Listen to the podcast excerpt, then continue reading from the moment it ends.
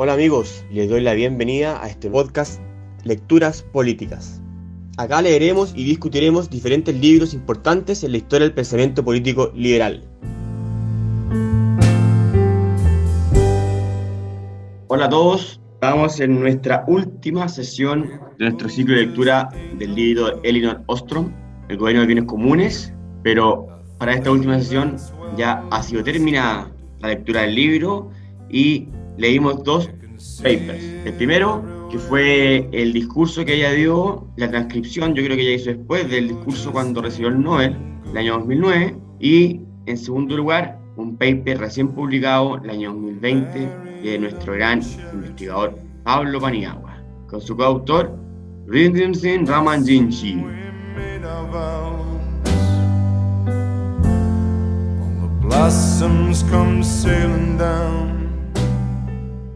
Hola Pablo. Hola equipo, ¿cómo están? Un gusto estar acá. Hola Jorge. Hola Fernando, ahí sí. Hola Fernando, ¿cómo están? ¿Cómo están equipo? Gómez y Álvaro. Hola Fernando, hola equipo.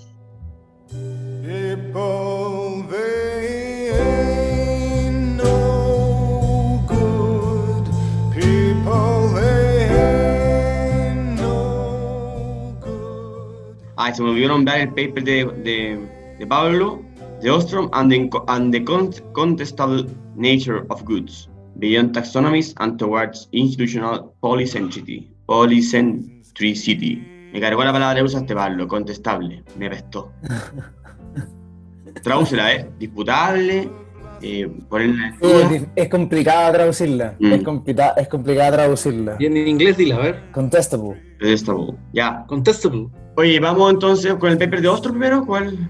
Dale. Bueno, el paper de Ostrom es al final, al fin y al cabo, eh, un resumen un poco de lo que vimos en todo este seminario, ¿no?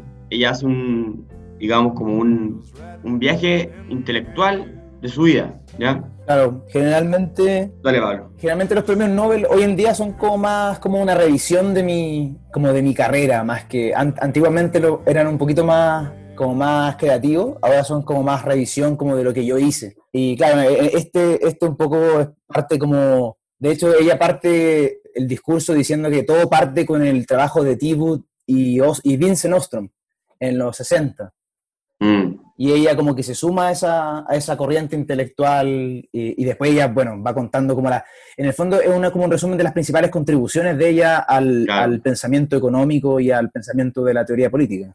ciencias sociales. Pero Herbert Simon, sí, da. Ya, ya Ostrom. Sí. Y cita a Herbert Simon que también ganó el premio Nobel. Y dice, claro, todo esto parte cuando desafían el paradigma, que ella como que se ríe un poco, yo vi el video, que era un poco simple, de visión de la vida, donde hay dos bienes y dos opciones de organizacional, organizarse. Y solo un supuesto de cómo eh, se comporta el ser humano. Claro. Bueno, eh, ahí explica un poco que las dos formas de organizarse, Estado mercado, eh, es falsa. Dice que, por ejemplo, Williamson lo pone en duda, porque es, eh, esas dos maneras inmediatamente obliga a, a- dejar de lado a, la- a cómo se organizan las empresas y olvidarse cómo se organizan las empresas sería ridículo para un todo un análisis económico, que es un poco lo que conversamos cuando vimos lo de Coase, y bueno, dice que nos sirve para analizar la diversidad de, de acuerdos institucionales que existen en, en las sociedades, de diferentes, mucho más eh, sofisticados que o todo Estado o todo privado. Después de dos tipos, después de dos tipos de bienes, basados en, en que son excluibles, y rivales, y, o rivales, lo de Samuelson, y el modelo único de individuo que perseguiría su interés. Dice que esto, aquí enfática durante todo el paper o al final también, en decir que esto no es que no sirva, sino que sirve para solamente un número acotado de situaciones. A mí me, me llama harto la atención a- a- al principio del texto.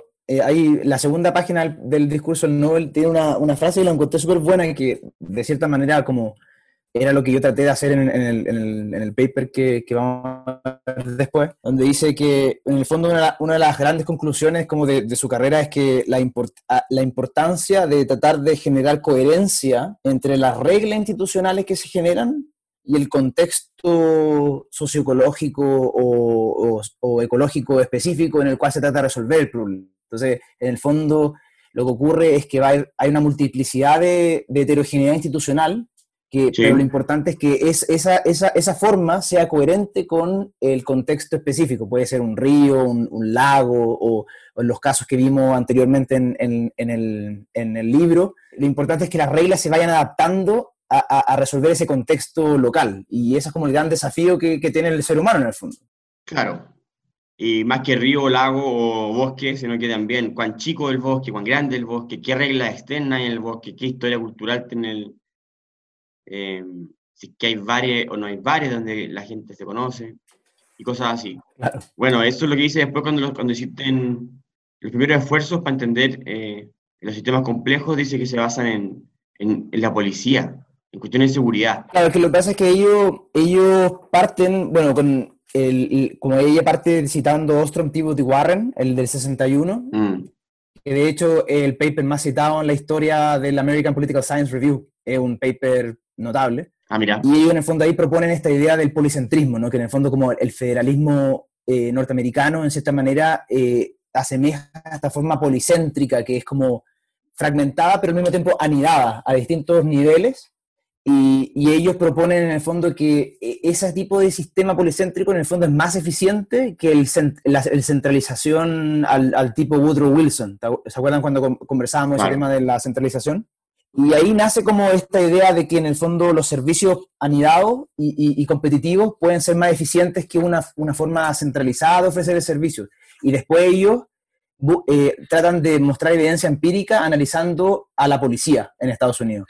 En el fondo lo que ocurre en Estados Unidos es que la policía ofrece servicios a nivel comunal, a nivel regional, a nivel federal y, y distintos como condados subcontratan servicios de otros, de otros subcondados o subcontratan servicios del nivel federal. Entonces hay como una red, hay una red más compleja de, bienes públicos. Claro, anidado, no planificados de arriba todo y todo controlado de arriba. Claro, son, son en el fondo como relaciones contractuales que se generan estables, pero que emergen desde abajo hacia arriba de forma contractual. Entre los sheriffs. De, de hecho, ahí como que al final lo que da a entender es que bueno, después lo vamos a ver en el, en el paper de Pablo, pero en el fondo eh, lo que ahí eh, pone sobre la mesa es que la, esta distinción entre bienes públicos tan purista, entre bienes públicos netamente estatales o netamente privados, en realidad es mucho más compleja porque hay entramados de otra índole que generan como nexos entre, entre distintos bienes que al final se traducen en, en bienes públicos y en este caso, por ejemplo, los servicios eh, de, de seguridad. Claro. Y, tiene una implicancia súper importante porque el argumento siempre era que centralizar generaba más eficiencia. Entonces, por ejemplo, y eso lo vimos también en, nuestros debates nacionales cuando se veía que, por ejemplo, centralizar la educación a través de una entidad estatal iba a ser más eficiente que un sistema eh, pluralista de, de proveer el servicio. Claro, la famosa demunicipalización, o municipalización en un principio, demunicipalización para hacer con la, que los colegios dependan de los una especie de directorio independiente del, ministerio. Claro, para mí es súper interesante eso porque, en cierta manera, cuando uno lee, por ejemplo, todas estas ideas de Woodrow Wilson y de los reformistas norteamericanos, eh, hacen mucho eco como con el debate de nosotros después del 2013, mm. claro, eh, con respecto a qué, qué, es lo público. Y por eso encontré que era relevante también eh, esa discusión. Y de hecho, bueno, la, discusión, esa, esa, discusión fue muy fuerte a partir del 2011 con respecto al rol público de las universidades. Y, yo recuerdo que uno de los temas era cómo establecer esa distinción, porque claro, que era el, punto de la discusión era eh, que se supone que el financiamiento estatal se asignaba solo a universidades públicas, pero estaba esta discusión si se podía solo considerar pública una universidad de carácter estatal o aquellas universidades que finalmente igual cumplían roles públicos. Y yo creo que es, es un punto relevante porque acá finalmente las funciones públicas de entidades muchas veces privadas, e incluso no necesariamente empresas, pero organizaciones, por ejemplo, la sociedad civil, que cumplen eh, o que satisfacen bienes públicos en muchos casos, eh, refuta esta idea. y en el fondo se vuelve a la atención de que los... El paper al paper, claro, al paper de, Pablo, en el fondo, que es la discusión que, que, aquí estaba de fondo. Claro. Yo, yo creo que no quedó muy clara finalmente tampoco. Acá en Chile nada. Bueno, después sigue con, con lo, que hace, con lo que dice Buchanan, que un poco que agrega bienes, agrega los bienes club, que en un club, yo creo que lo hablamos ya durante en, el ciclo, que o sea, nuestra sesión de nuestro ciclo de lectura, el bienes de club sería como un fondo, se puede excluir, pero a la vez se puede meter a gente adentro, entonces todos pueden gozar de, de un bien, excluyendo al resto, pero compartiéndolo con otros. O sea, como un gimnasio. Claro, no es estrictamente privado, un club. Después el punto 3 ya empieza a, a, hacer como un análisis general de, de las situaciones humanas y ella, bueno, ahí da seis puntos en los cuales, en los, entre los seis conceptos que desarrolló el IAD en castellano. Eso es, en inglés es desarrollo de análisis institucional, ¿no?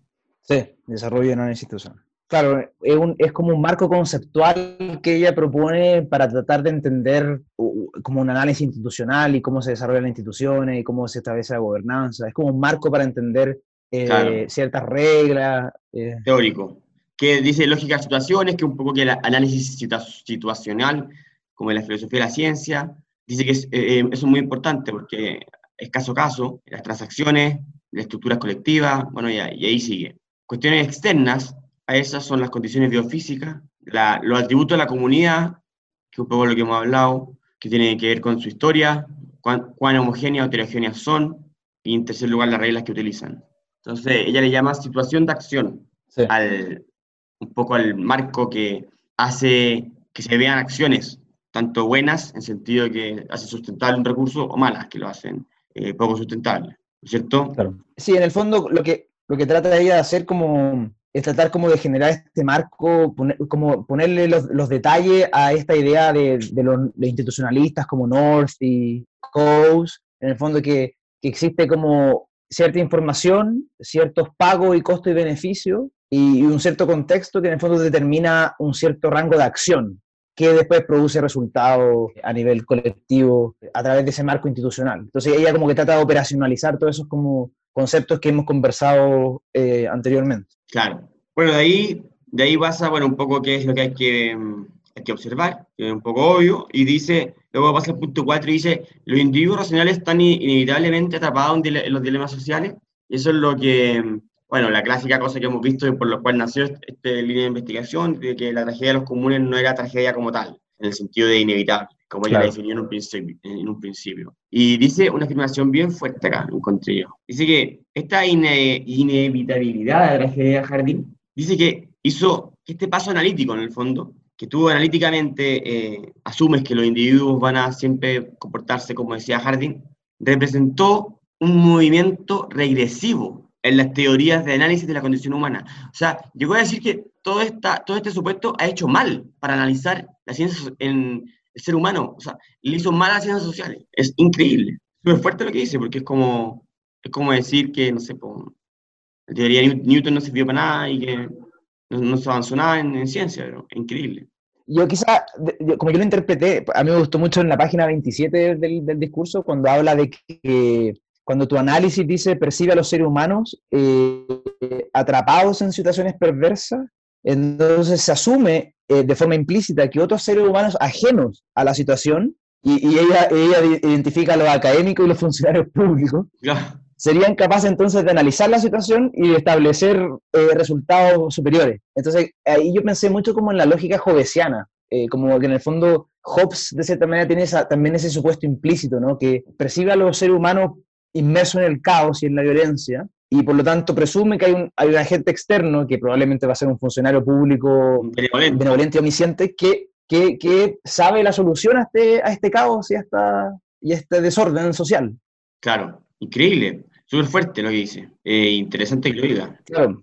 Bueno, y ahí parte a, a, a ver cada caso, ¿cierto? Claro, eh, ahí, claro, después el, el ensayo entra más como al, al, tema de la racionalidad, y de hecho relacionado con ese tema, porque ella, ella en, ese mismo, en ese mismo texto cita a, a que tiene una frase notable, pero también ella enfatiza como la autorreflexión y la creatividad de los individuos, como para poder solucionar su, su, su problema de forma endógena.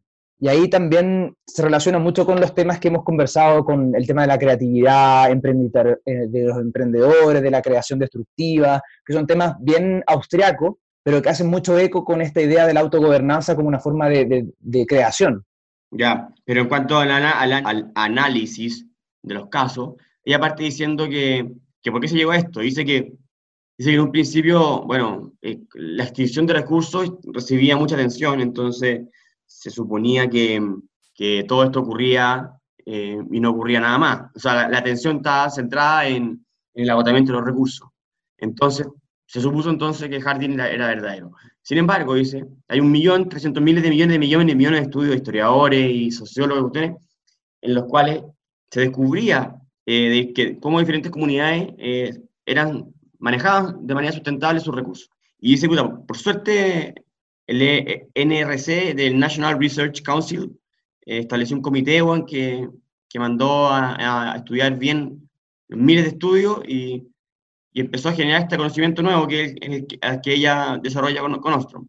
Entonces, se desarrolla un meta-análisis de, de todo este estudio y se empiezan a buscar coincidencias eh, de, cuáles, de cuáles son las cosas en común que podrían hacer bien el, o hacer fácil el, el que se sustenten los recursos de, de, de uso común. ¿Cierto? Y también, aparte del metaanálisis, también ellos hacen un, hicieron casos de laboratorio súper interesantes, tienen, porque ahora, como ella revisa como sus contribuciones a la ciencia. Ah, pero eso al final, eso después. Eh, dentro de, la sección de, los metaanálisis, ¿Ya? ella menciona un, ella menciona un estudio que hizo con eh, Gardner y Walker en el 94, en el ah, American Political Science Review. Y ellos en el ah, fondo hicieron, hicieron muy, muy a la Vernon Smith, hicieron como un, un laboratorio y pusieron a los tipos, le impusieron unas reglas, le, impusieron un juego de gobernanza y le impusieron unas reglas, y, no se podían gobernar porque le impedían comunicarse. Después les permitían comunicarse y generaron un, poco de, como de gobernanza y de orden. Y después les permitían conversar y autoimponerse reglas. Y, y, a, medida que lo iban dejando como eh, autogobernarse y autodeterminarse, el juego, los individuos del juego empezaron a, acercarse cada vez más a un resultado óptimo de Pareto de, dentro del juego. Claro. Entonces, entonces ¿En, qué, año fue eso, Pablo? En el 94. Está, está en, en, la bibliografía. Ya, es que se, asemeja igual como a, al, al, experimento que de alguna forma trata de impulsar Axelrod cuando trata de analizar la, la cooperación social y, la, estrategia dominante en los juegos fue el, el tit for tat, es decir, el pasando y pasando, eh, que los actores de, alguna manera se establecían mutua exigencia para la cooperación. Entonces acá como que este experimento refuerza ese, ese, ese dato de alguna manera y lo actualiza, eso me parece interesante. Sí, de hecho el trabajo de Ostrom está muy relacionado con el trabajo de Axelrod y y de hecho, uno de los resultados interesantes del, laboratorio era que mostraban que los individuos eh, sobreinvestían en, como en punición, porque la teoría racional económica como que no, no, cree que no, los individuos no van a como poner muchos recursos en, en, auto, en autoimponerse como sanciones. Y el laboratorio muestra que en el fondo los individuos están dispuestos como a poner un poco extra de recursos para, sancionar al, al, polizón. De hecho, de hecho, hay otros estudios como pero de antropólogos con respecto al tema de las primeras comunidades en términos del establecimiento de los marcos de seguridad. Porque lo que dicen los antropólogos es que las primeras comunidades humanas, el costo de la eh, de la seguridad era muy alto y entre los procesos de cambio se produce la división del trabajo donde los costos de garantizar la seguridad de las comunidades disminuye por la división del trabajo, pero además porque se establecen reglas de reciprocidad, de exigencia, que es como a grandes rasgos es eh, hoy día en la noche a ti te toca hacer la vigilancia y mañana a mí. Y entonces eso hace que los costos bajen, pero, pero se vuelva más óptima la, la seguridad, por ejemplo, una comunidad en medio de una selva. Bueno, ahí dice que, que es un esfuerzo súper grande para descubrir todo este tipo de cosas y, dice lo que, y lo que dice Pablo es lo, que hemos repetido en todos lados, en todas las, sesiones, en todas las sesiones, que es la comunicación clave. Claro. Lo primero que descubrieron. Y, quizás hay que enfatizar cuando, por ejemplo, eh, nosotros estamos hablando acerca de este tema, ¿no? Y la gente dice, bueno, quizás eh, es un poco obvio, ¿no? Acerca de hablar de, de, de, que los individuos se pueden gobernar. Pero yo creo que como que, en el fondo, a nivel científico, convencer, convencer a tu comunidad científica eh, se requiere un poco más de decir que eh, las cosas son obvias. Y por eso quizá para una persona que, no es parte de la comunidad científica parece como un debate un poco como muy una pérdida de recursos, pero en el fondo la única forma de poder convencer a tu, a tu, a tu comunidad científica como nuevo economista es presentar metaanálisis, eh, modelos, eh, resultados de laboratorio. De otra forma, no, no puedes convencerlo. Claro. Bueno, de ahí, eh, en la misma línea, dice que ella complejiza el, el, concepto de derecho de propiedad como un, una, un, como un, concepto con la idea de derecho de propiedad como un, un racimo de derechos que van superponiéndose. Dice que esto, esto complejiza demasiado los análisis y los estudios para los cuales los mismos científicos se oponen un poco porque no, no tiene incentivo, que un poco lo que vimos la, la sesión pasada. Y para, un cuarto, para después llegar a un cuarto lugar donde, eh, o sea, un cuarto, un cuarto punto en el cual eh, esquematiza siete tipos de reglas que ella ubica como cruciales a analizar en cada, en cada situación, situación de acción, como le llaman, en cada uso de recursos. Eh, lo, que lo que ella dice es alarmante para muchos académicos que pretendían eh, basarse en modelos más simples. Ya veo a mis profesores diciendo, esto es un modelito fantástico, un modelito súper elegante, para lo cual eso significaba que era un, modelo muy simple, que desgraciadamente sirve para nada, creo yo. No, sirve, como dice ella, sirve... Como eh, Coase lo llamaba Blackboard Economics. Blackboard la, Economics. La economía de pizarrón. Tal cual. Oye, aquí eh, no, sé no, sé quién hizo un, modelo súper elegante, súper simple, la parsimonia, sobreestimada. Ya, y después termina en, dice ya, después de todo este colapso, dice en verdad, como yo, dice, renuncio a, establecer como condiciones eh, y, características puntuales que, que, que, persisten en todos los sistemas de, de acción, corríjame usted, así lo entendí. Entonces, lo que yo hice no fue describir eh, características específicas o puntuales en cada situación, sino que principios. Entonces, dice que ella busca principios de diseño exitosos. No, ese punto es interesante destacar porque eh, ella misma, como en el discurso Nobel, dice que como da entrever que partió muy positivista eh, su, su, idea, porque ella como en el fondo quería hacer un metaanálisis, quería ver como qué variables tenían más, más peso, era como una, tipo una regresión y ver qué, qué variables le salían como robustas y, tenía ahí una, como una solución de, como una receta para resolver el problema. Entonces, en el fondo la, la, realidad es mucho más compleja que una regresión y, los sistemas de gobernanza no, no, permiten tener una, sintetizarlo en, un, en, una ecuación.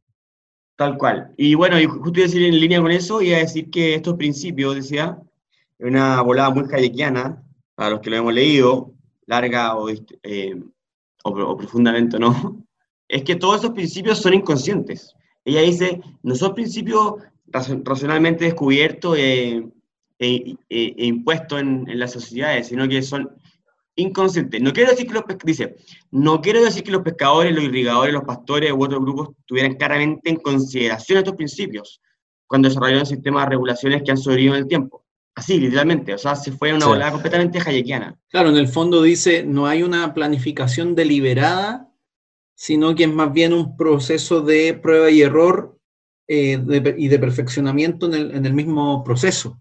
Y, claro, ahí conecta directamente con Hayek, con el rechazo a esta idea de normas deliberadas eh, establecidas por una especie de, mente superior que, que, ordena a la sociedad de modo perfecto. No, es muy antirracionalista, como a mí me llamó mucho la atención ese, como dice Fernando, me llamó mucho la atención ese, ese, cuando ella dice que estos principios no, no es que esta gente tenía un manual con los principios y dijeron ya, diseñemos la, la sociedad. Claro, y lo otro interesante, y que creo que este libro incluso se podría de alguna forma tomar ciertos, ciertos conceptos que ella muestra eh, y llevarlos a ejemplos mucho más precisos, de alguna forma te indica que las comunidades, sin necesariamente depender de niveles, por ejemplo, de sofisticación ni niveles de instrucción de la población muy complejos, logran establecer sistemas de gobernanza y mecanismos de cooperación eh, simplemente porque de alguna forma actúan en función de los intereses de esas comunidades. Y eso me parece que es un punto relevante en contraste, ¿cierto?, con otras perspectivas que de alguna forma son muy, eh, caen como en la, en la fatal arrogancia, si, si, queremos llamarlo así, de asumir que hay ciertos grupos o élites que pueden definir lo que las comunidades tienen que hacer para solucionar sus problemas. Este punto es hayekiano, pero el anterior también. es esa, crítica a los profesores y, que, que vimos recién y a lo, a lo administrativo. Porque acá lo que hace Ostrom es como buscar ese, ese conocimiento silvestre del que hablaba Hayek, que, que también que va relacionado con lo que dice Jorge, que a través de ese conocimiento silvestre y las interacciones se, se producen estos modelos que es posible la, la cooperación social. Y generalmente los académicos o los funcionarios públicos no, no, no, tienen acceso a él y por eso realizan, cuando van ellos a intentar arreglar la cosa, eh, producen instituciones que son muy idealizadas. Tal cual. Está esa tensión entre el conocimiento técnico y el conocimiento silvestre, el conocimiento local, eh, que, que, muchas veces, como decía Hayek, se, se, vilipendia, se le considera como un conocimiento un poco inservible cuando en realidad es uno de los, es uno de los pilares que sustentan la autogobernanza. Claro, bueno, y de ahí pasa a, a enumerar un poco estos, estos principios, bueno, que haya límite para los usuarios, que haya mecanismos de resolución de conflictos, que haya comunicación, todo el tipo de cosas que hemos, que hemos revisitado una y otra vez en este, este ciclo de lectura. Después dice que a, esto, a, estos, a estas conclusiones se ha llegado a través de dos metodología. Una es la experimentos, de, experimentos en laboratorio, que un poco lo que, lo que dijiste tú, Pablo, lo que decía Smith, Bernard Smith, y bueno, y, ahora está cada vez más de moda. Y lo otro son los, los eh, analizar los experimentos naturales. Eh, yo creo que con la pandemia van a explotar los experimentos naturales para todo este tipo de cosas. Pero bueno, esos son dos tipos de metodologías muy típicas, mediante las cuales eh, se descubrió lo, lo, que, lo que hemos visto y lo que, a, las conclusiones que llega a Ostrom y, coinciden ellas dos, conversan muy bien, eso es lo que ella dice, ¿cierto? Eh, claro, combinar los resultados del laboratorio con los resultados de campo eh, eh, para, para, tratar de, de cierta manera, como confirmar o destilar esos principios y en el fondo son, son dos resultados coherentes que conversan entre sí. Claro, y después, bueno, empiezas a, a hacer una, una, especie de revisión de, de, no sé, de Nepal, de los bosques, cosas que ya hemos visto.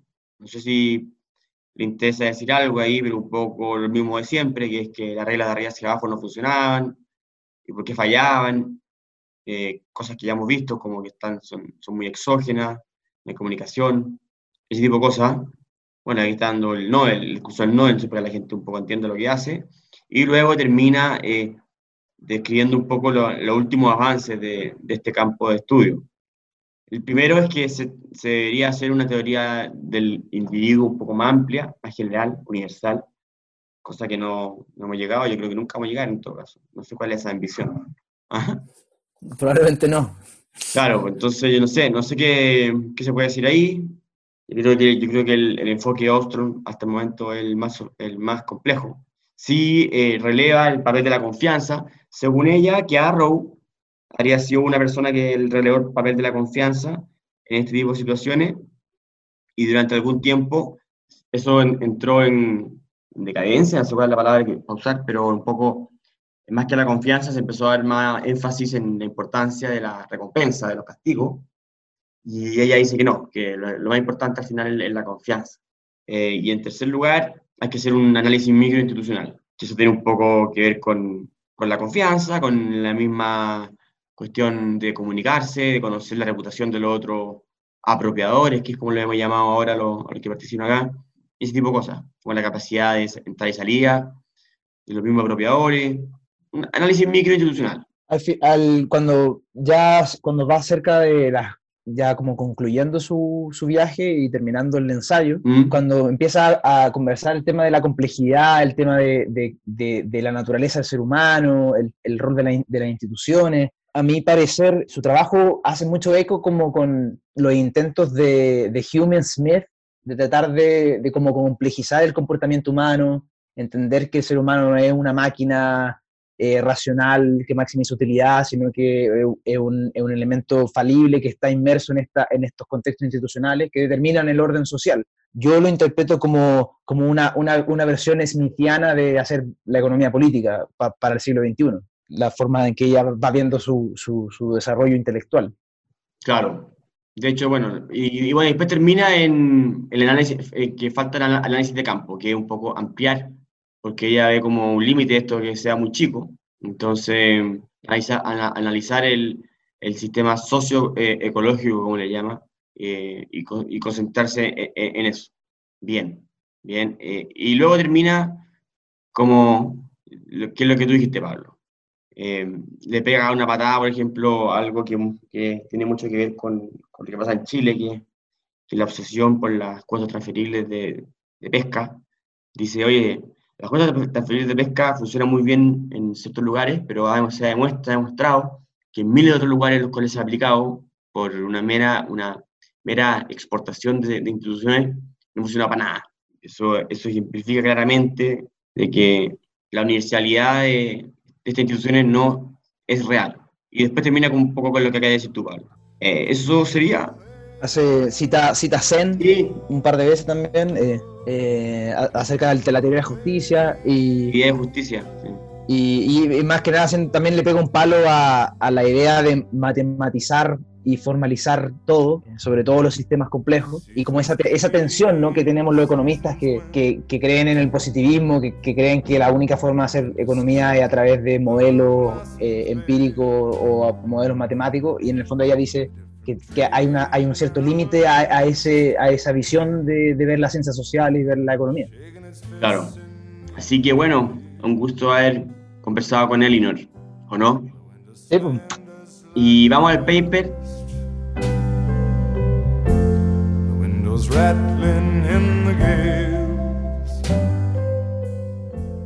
Profundo, actual, super top de Pablo Maniagua. Oye, estaba muy bueno el paper. Yo creo que deberíamos estudiarlo más en detención, pero estaba también relacionado con una columna que tú escribiste hace un par de, meses, en el cual se, se, desafía un poco lo que es el, bien, el, el concepto de bien público. ¿Ven? Bueno, aquí yo creo que, que no voy a hallar la batuta, también que me gusta ser dictador, pero no, no tanto.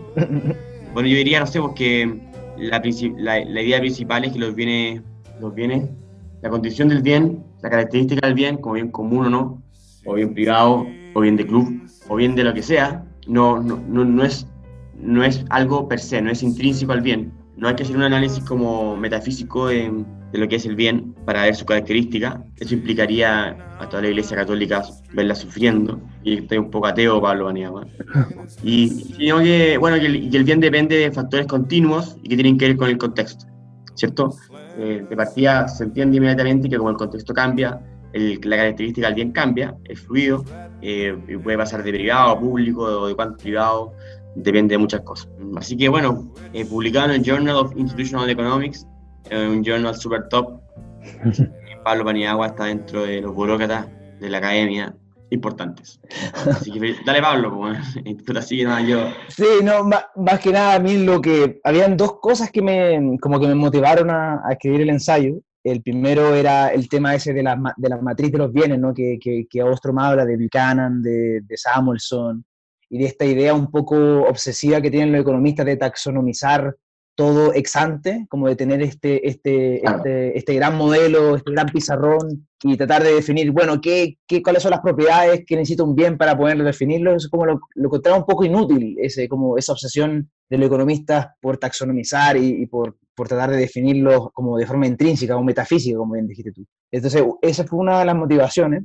Y la otra motivación también eh, en parte se da por, por esa discusión que a mí un poco me, frustraba la discusión en Chile con, con, respecto al tema de lo público. Mm. Y los argumentos que se dan eh, de, gente del progresismo para decir, para tratar de definir, de, de imponer una definición de lo público que era bastante acotada y bastante sesgada, y tratar de, por ende, promover ciertas soluciones estatales, porque la, la, definición de lo público de ellos era marcar dentro de ese marco un poco más acotado. Y esas fueron como las motivaciones, en el fondo, tratar de, tratar de cuestionar esas dos grandes, esas dos grandes visiones, fue como la idea del, del artículo. Bueno, Pablo ahí hace un poco de la historia, una revisión del concepto de bienes, que ya lo hemos visto también hartas veces, partiendo por Samuelson, la clásica dicotómica, que de hecho repetí muy día, Después Musgrave le, mete el concepto de rivalidad y para terminar en Buchanan, que crea el concepto de lo que es club, ¿cierto? Bueno, y aquí Pablo dice que hay, cuatro, hay cuatro razones por las cuales se puede desafiar un poco esta idea de, de, que la naturaleza del bien es estática y, e intrínseca. Eh, la primera es la tecnología y la geografía. La nombráis ahí la langosta, ¿eh? ¿por qué no te la jugáis, Pablo?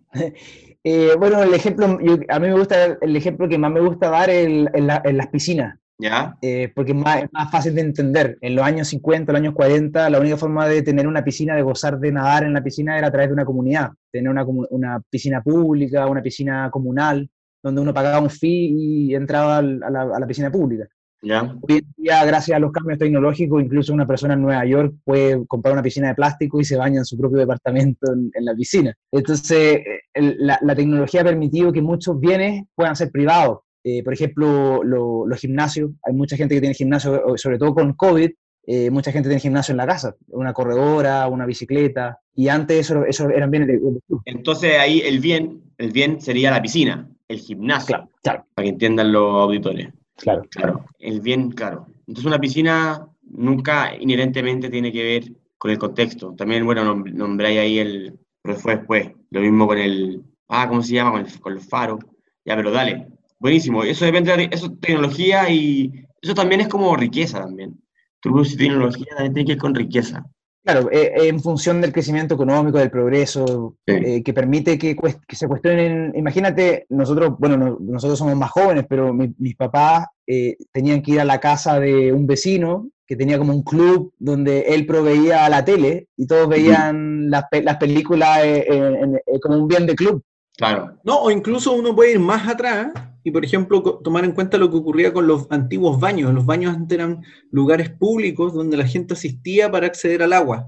Y el cambio tecnológico permite que hoy día en cada hogar prácticamente exista no solo un baño, sino que dos baños. Y por lo tanto el acceso de, a ese tipo de bienes eh, por la tecnología se, se masifica y además de alguna forma se particulariza. Mm, claro. Lo mismo ocurre con el cine. Antes la gente tenía que ir a los cines a ver las películas. Hoy día, en realidad, la tecnología permite que tú puedas acceder eh, a ese tipo de, productos de otra, de otra manera. Entonces, lo que va pasando es que la, tecnología va cuestionando esa, la naturaleza intrínseca de ese bien, que antes se creía público, antes se creía de club. Claro, lo mismo, y de ahí también nombré a Napster, porque Napster permitió que la música se almacenara en diferentes. Bueno, y qué decir con todo lo que ha ocurrido con, con Bitcoin, entonces, bueno, con la comunicación en general, con Internet. Claro. Después decir que la coproducción es otro factor. Claro, la coproducción en el fondo que, que, el, consumidor del bien es también eh, una función relevante en la producción. Eh, por ejemplo, en el caso de la educación, eh, la única forma de producir educación como un servicio es que el, es que el estudiante esté dispuesto a aprender, si no, no, no hay educación. Y en ese caso noté, a mí el ejemplo más que me, hace más palpable es, por ejemplo, el caso de los parques. Los parques públicos, eh, sobre todo en Sudamérica y en India, son mal gestionados por las comunidades y lo ocupan para otros fines que no son los fines que se proveyó el, el burócrata. Tenía otros fines, por ejemplo, se creó el parque para que la gente corriera y disfrutara, pero lo que hacemos nosotros es hacer fiestas o poner, o poner un mercado y vender cosas. Mm. Entonces, o en algunos, lamentablemente en algunos barrios eh, hay, hay, gente que empieza a vender drogas en esos parques y lo que va pasando es que ese bien se va degradando y se, se puede transformar como en un, eh, en un mal público en vez de un bien público. Es un, es un tema bueno porque de hecho yo creo que al final en la discusión sobre el concepto de los bienes públicos, en general, el, también la, la, propia definición del bien público no solo está eh, marcada por el contexto, sino también por el uso que tenga el bien público. Es decir, no tiene ningún sentido poner alumbrado público, entre comillas, en, en una calle donde no circula nadie, porque pierde su razón de ser. Eh, y entonces los bienes públicos también de alguna forma toman valor o toman esa connotación cuando, cuando son utilizados bajo, bajo los marcos a los que están destinados, si no dejan de, tener sentido. Un poco lo que ocurrió con los teléfonos públicos cuando eh, empezó a predominar el uso del celular, ¿cierto? Y entonces el teléfono público al final dejó de ser un teléfono y terminó siendo un, pedazo de fierro en medio de la ciudad. Un cacho. Eh, claro, que ni siquiera tenía moneda, porque antes por último había tipos que sacaban las monedas. Eso vendría siendo parte del, del uno, el cambio tecnológico. Claro, Claro, pero igual va ligado con, el sentido que, toma el bien en, relación al uso. Bueno, pero eso es lo que estamos hablando. Pero otro, otro ejemplo. Dale. Otro ejemplo como más, más, más notable, por ejemplo, el caso del Transantiago, cuando la gente empezó como a, destruir los buses, y los buses después empezaron a tener como, estaban todos rayados, están todos feos, entonces la gente como que ya el usuario no, ya no siente, ya no ve, no lo ve como un bien público, sino lo ve como casi como un, un costo para ellos. Ya, pero esa es la parte, ¿por qué habláis como ingenuidad? ¿Por qué linkeáis eso de ingenuidad? Eh, no, no, el, el, ingenuidad como emprenditorio, emprendida- emprendidatorial, en el sentido de que los usuarios también pueden colaborar a, producir, a sustentar el, el, el, por ejemplo, el parque o, o a mejorar el, sistema de transporte Coproducción público. y, em- y ingenuidad emprendedora, algo así, bueno, pusiste. Claro, Entendí mucho. Yo eché de menos aquí el mejor ejemplo que diría yo que es Waze, ¿o no? eh, claro, es, es, un, es un bien que se coproduce, claro. Porque es un bien súper coproducido. Claro, Claro. exacto, exacto.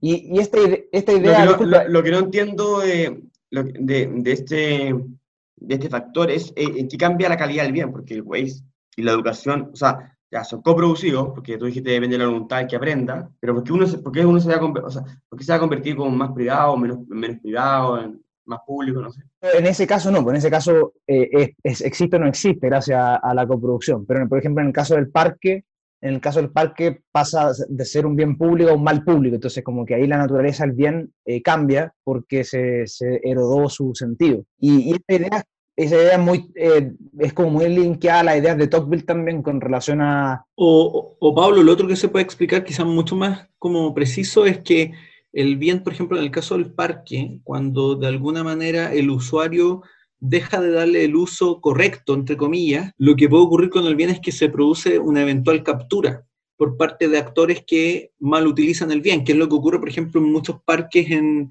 en, en algunos lugares, ¿cierto?, donde finalmente al, al, al no ser los vecinos capaces de utilizar el bien o de no usarlo de manera adecuada, eh, el parque termina siendo capturado por grup grupos de tipos que se dedican a consumir alcohol, drogas y e impiden de alguna manera, este es el punto, que otros usuarios hagan uso del, del, parque de la forma adecuada. Es decir, yo no puedo ir al parque con mi hijo porque eventualmente están los, los tipos bebiendo y, y, y consumiendo Eso. droga. Claro. Ese es el riesgo que ocurre con el bien. Lo que pasa en muchos parques de Latinoamérica, por ejemplo en México también y aquí también, es que lo, lo, los coproductores del bien lo transforman en un, en un mercado privado. Lo, mm. Porque se ponen a vender, se ponen a vender cosas y el parque ya no es, es casi un, un mall. Y, y, y, venden, y venden artículos. Entonces ahí los, los, los, coproductores del bien, en vez de sustentar el parque, lo transformaron en un, en un, por ejemplo, un gran bazar, en un mercado. Claro, la de buena. Esa era como la idea. Claro, buena. Ahí se puede analizar los incentivos que, que, generan eso, los distintos incentivos que pueden producir eso, pero yo creo que hay incentivos, por ejemplo, si uno piensa, por ejemplo, en la discusión que se da con respecto a, las playas frente a los lagos, si eventualmente en el uso público se empieza a dañar el lago, el incentivo de los que colindan ahí es de cercarlo para que no se siga dañando el bien. Ahí hay una, una, una discusión como derivada que me parece que sería bien interesante. Claro, de George. Bueno, y después decir que se puede hacer como una especie de, esto le llaman venta atada, no, pero no es venta atada, pero es como... Agrupamiento. Agrupamiento de, de diferentes bienes que son complementarios, que tienen relación. Claro. Para luego esos bienes ser transformados. Claro. En el fondo, esa idea viene de Coase, Mm. que él vio que, por ejemplo, el Samuelson y, y, y los economistas de, de Pizarrón, en sus modelos creían que el, faro de los de lo océanos eh, es un bien público, porque presenta todas las características de un bien público eh, metafísico, por así decirlo. Entonces, por consecuencia, tiene que ser un bien público. Y lo que hace Coase, eh, en el fondo, fue a Inglaterra eh, y, leva y, levantó la información de todos los registros de los, de los faros, y lo que él encontró es que el faro es un bien privado, gracias al hecho de que eh, se linkeaban los contratos de faro con los contratos de otros servicios marítimos, como eh, estacionar los barcos, la protección del barco cuando estaba, varado, eh, guiar el barco hacia el puerto.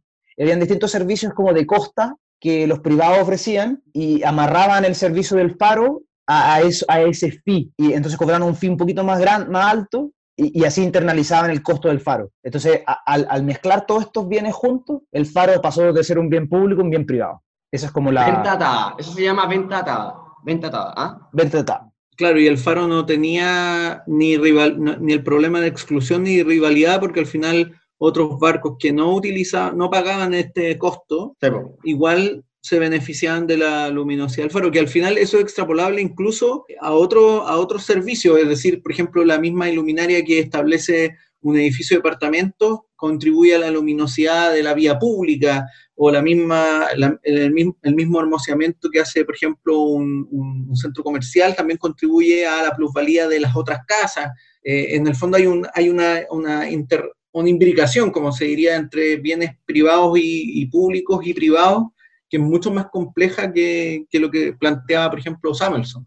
El, bueno, el ejemplo más actual de una venta atada que, que todos vivimos, vivimos siempre son los malls. Los malls ofrecen seguridad, ofrecen limpieza, ofrecen alas verdes, ofrecen aire acondicionado, eh, producen bienes públicos, pero permiten producirlos de forma sustentable porque los atan al, a los fees que les cobran a, lo, a, lo, a la gente que vende sus bienes en el mall. Y los que van a pasear serían considerados los piratas que usan los faros. Los freeriders. Y no los pagaban. Claro, pero los, consumidores, del mall, pero los consumidores del mall pagan el, eh, el, fee extra a través de los productos. Claro, en el fondo eh, ahí se vuelve la complejidad porque el tipo podría ir simplemente a comprarse un helado al centro comercial, disfrutar el aire acondicionado durante la tarde, pero ya al hacer el consumo de ese helado eventualmente está costeando una parte muy fraccional del, del servicio. Exacto. Y, todo ese tema es interesante porque ese tema de las ventas dadas está relacionado con el tema de las ciudades privadas. Para los que están interesados, hay, eh, hay toda una literatura acerca de, porque en el fondo lo que así está atando todos los bienes públicos a través de, a través de una ciudad, es como un gran molde en el fondo, a través de una ciudad privada. Y está el tema ahí de Paul Romer, que tiene esa idea de las ciudades privadas, las charter cities, que pero es un tema aparte, pero es eh, mm. súper interesante. Súper neoliberal tu visión del, mundo, Pablo Paniagua. Bueno, el cuarto, y el cuarto, el cuarto, la cuarta característica que, o contextual que haría cambiar el, la naturaleza del bien sería, sería la ideología o las situaciones políticas de, de los, bueno, del, no sé, del contexto del, del país, de la comuna. Claro. En el fondo algo simple, como más claro, es como cambia el régimen de propiedad o Estado de Derecho, varía un poco y eso hace que el bien sea menos privado dentro de un continuo. Si quieres no, Pablo. Claro, el, a mí el ejemplo clave es, por ejemplo, la, la, el gran salto adelante de Mao, que en el fondo consideró la, la prohibía, prohibía la propiedad privada de, de, la, de la granja. Entonces la granja pasó a ser por decreto un bien, un bien de público. Claro. con todos los problemas que eso, con eso significa. Entonces, lo, que, lo interesante del, del gran salto adelante es que por decreto transforma la naturaleza del bien y, genera toda una cantidad de problemas que, sabemos cómo son los problemas de los bienes comunes. Pero Pablo, ahí, bajo ese ejemplo, ¿no caemos como en el, en el error de considerar el bien público como bien estatal? Eh, o sea, claro, eh, en el caso de, Mao, lo público era lo estatal. Entonces, Porque yo, por ejemplo, pensé un ejemplo en base a lo que tú mencionaste, eh, lo que ocurrió, por ejemplo, con la, antigua, eh, como lo que hoy día es como el Museo Cárcel o Teatro Cárcel en Valparaíso, que de alguna manera el uso de ese bien, que era un bien destinado a la reclusión, por un cambio en, decisiones políticas, eh, en, el uso y también probablemente en, en, el, como cambia en el fondo la utilización del bien, pero además cambia como la perspectiva de ese bien, termina convirtiéndose en un bien público, entonces como un lugar de teatro o algo así. Yo más pensé en eso, porque claro, al dar el ejemplo de China, uno al final como que la pregunta es que terminamos definiendo el bien público como bien estatal. Es que no, es que yo creo que no importa cómo definas ex ante eh, qué es lo que es un bien público o no. Cuando lo que dice Pablo, cuando cambia el, el, el decreto, cuando hay un decreto, eso cambia inmediatamente la naturaleza del bien.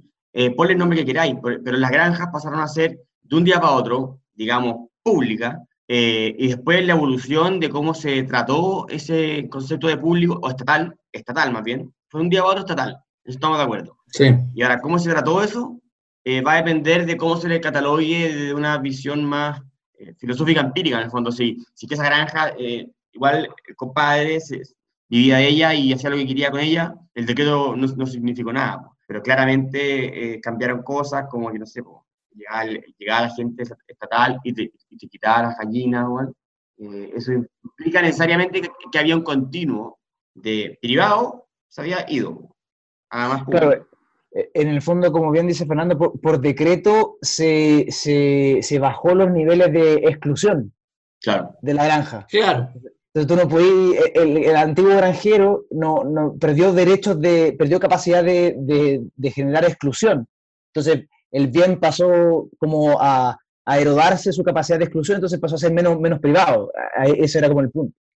Claro. Bueno, y después así un breve mm, rodeo sobre, mm, La tipología. claro, y yendo a la al policentrismo, tu, tu fanatismo, eh, y, después, y después concluí. A ver, eh, pero la conclusión creo que un poco lo que acabamos de decir, pero Sí. dale con ese rodeo, digo yo. No, claro, la- en el fondo, como la, eh, ese como rodeo del policentrismo, en el fondo es como la, cual- la, la conclusión lógica de, de mi ejercicio es que, bueno, si, si, si la naturaleza de los bienes es, es dinámica y puede cambiar, entonces más que, más que tratar de definir quién es el proveedor más eficiente de ese bien, lo que deberíamos generar es un sistema que, que fomenten la pluralidad institucional y que emerjan, y que emerjan las soluciones a través de la cooperación, eh, sea burocrática, sea municipal, sea de sociedad civil o sea privada, para tratar de ir haciendo como el, eh, el, el match ¿no? entre, entre el contexto y la tecnología y, y la institución que mejor lo puede satisfacer ¿Y eso, y eso se logra con? en el fondo con un, en un sistema que fomente el- el- el- la pluralidad y la- el policentrismo, eh, son como los sistemas más federales, que es como la idea de, de Vincent Ostrom, de, de este, de este, este sistema anidado federal, que es lo mismo que advertía Tocqueville también en, en cuando fue a América eh, en esa época. Claro. No, yo, yo decía eso para que dijera ahí con reglas generales y abstractas. Ah, claro, o sea, claro, en el fondo, bueno, una, una parte fundamental de un sistema policéntrico es tener como un, un un marco de reglas eh, abstracto y general, eh, tipo a lo Claro. muy hayekiano, y, Claro. y en el cual estas soluciones híbridas o privadas o municipales van a ir emergiendo a través de estas negociaciones que ocurren entre los privados. En el fondo, el- el- eh, esta visión media austromiana para mí es muy hayekiana causiana también, de cierto, de cierto A mí, a mí me recordó a Nozick también, en la perspectiva de que finalmente, por ejemplo, un grupo de privados puede adquirir un terreno vasto y aplicar reglas de vida comunitaria compartiendo los bienes, el, el trabajo productivo, pero siempre al final eso se permite o es posible cuando existen o se permite el mayor pluralismo policéntrico en, en el sistema de reglas. Es decir, que no ocurre lo que hizo Mao, que le dice a cada, a cada Claro. granja, mire, usted opere de esta forma, sino que al contrario, se permite que los particulares se organicen. El mismo ejemplo que da, y de hecho él cita a Nozick, el que da Jason Brennan en, en su libro de respuesta a, a- Capitalismo, ¿por qué no? ah, ¿cómo se llama el, el- En capitalismo, ¿por qué no? no, que es el, el, el- No, al al, inglés, al de, al de Cohen. Ah, Ah, Ah, Cohen, Cohen. Cohen, Cohen, Cohen. Claro, en capitalismo, ¿por qué eh, no? capitalismo, claro, capitalismo, ¿por qué no? Claro, que es como un poco tu, tu- tu utopía, tu, tu, granja, tu, tu granja dentro del capitalismo. Claro. Claro. Y, y- y lo problemático, lo problemático de la, por eso a mí una de las, una de las cosas que yo trataba de, de- de ir como intelectualmente a, a confrontar el, el- el problema ese de, de tener esa visión de que lo estatal es lo público. Entonces el, el problema es que lo que, lo que hacía es matar la, la diversidad institucional, matar el pluralismo. Sí, po. Y, eso genera, bueno, no solo pérdida de tejido social, que son como los argumentos de Hannah Arendt y Tocqueville, sino que también genera gran, grande ineficiencia, porque el contexto es dinámico y va cambiando, entonces tú necesitas instituciones que se vayan adaptando a la realidad de- del contexto. Y cuando tú tienes un sistema vertical, público, eh, estatal, que provee ese bien, se generan in- ineficiencias eh, per se, por, por esta, esta, esta inflexibilidad. Ahí hay que ver como eh, qué es un bien público en el sentido de qué, qué está proveyendo, no de dónde viene, ni cuán excluible, o sea, como Claro. está, está, muy bueno el paper, grande Pablo, creo que podríamos avanzar en esto. Así que eso, po. No, nada, gracias, a- gracias a ustedes por, por leerlo. Así que encontré que, encontré que eh, formaba parte del- de la discusión de Ostrom, entonces. total, no, yo lo voy a leer de nuevo, pero más detenidamente, porque está, está muy contingente. Oye, bueno, y eso sería, ¿no? ¿Algo más que decir? Y no, eh, solo que eh, también este tema del pluralismo se relaciona con, con- con una, gran, una gran corriente de ideas liberales de, que vienen que últimamente también ha trabajado Cúcatas y otra gente que es que son- cómo, cómo, cómo gestionamos el pluralismo, ¿no? que es como un, un gran Claro. tema que, que va a estar en debate en, en nuestro país también. Y muy presente debido a nuestra, nuestra nación plurinacional. como le llaman. Es que no, no, es, no es más allá del, de como el chiste, claro, es como Sí, va a ser un tema, porque finalmente cuáles son los marcos normativos dentro de esa pluralidad. Y esa va a ser una discusión bien, bien heavy, porque en el fondo tiene relación también con perspectivas, por ejemplo, productivas, con el manejo de, de recursos naturales. Y yo creo que nosotros deberíamos de alguna manera intentar impulsar estas perspectivas para que sean también de, de alguna manera que contribuyan a la discusión, a eso me refiero. Porque eso se va a dar. Bueno, un gusto haber leído libros. Estamos leyendo libros, Jorge Gómez, no estamos haciendo política, estamos conversando. No me refiero a la contribución reflexiva, reflexiva. Hemos terminado nuestro ciclo, nuestro ciclo de lectura reflexivo de, de, eh, Elinor Ostrom y su gran libro Los bienes comunes, el gobierno, el gobierno de los bienes comunes, coronado con, con el paper de Pablo. Eh, así que bueno, eh, seguiremos en otro ciclo de lectura más adelante. Eh, ya será anunciado a nuestro, spot, eh, a nuestro podcast escuchas. Así eso, un saludo a todos y chao a todos. Saludos. Chao Álvaro, chao Pablo, Un gusto. Nos vemos. Adiós equipo. chao Jorge, muchas gracias por haber estado acá. Chao. no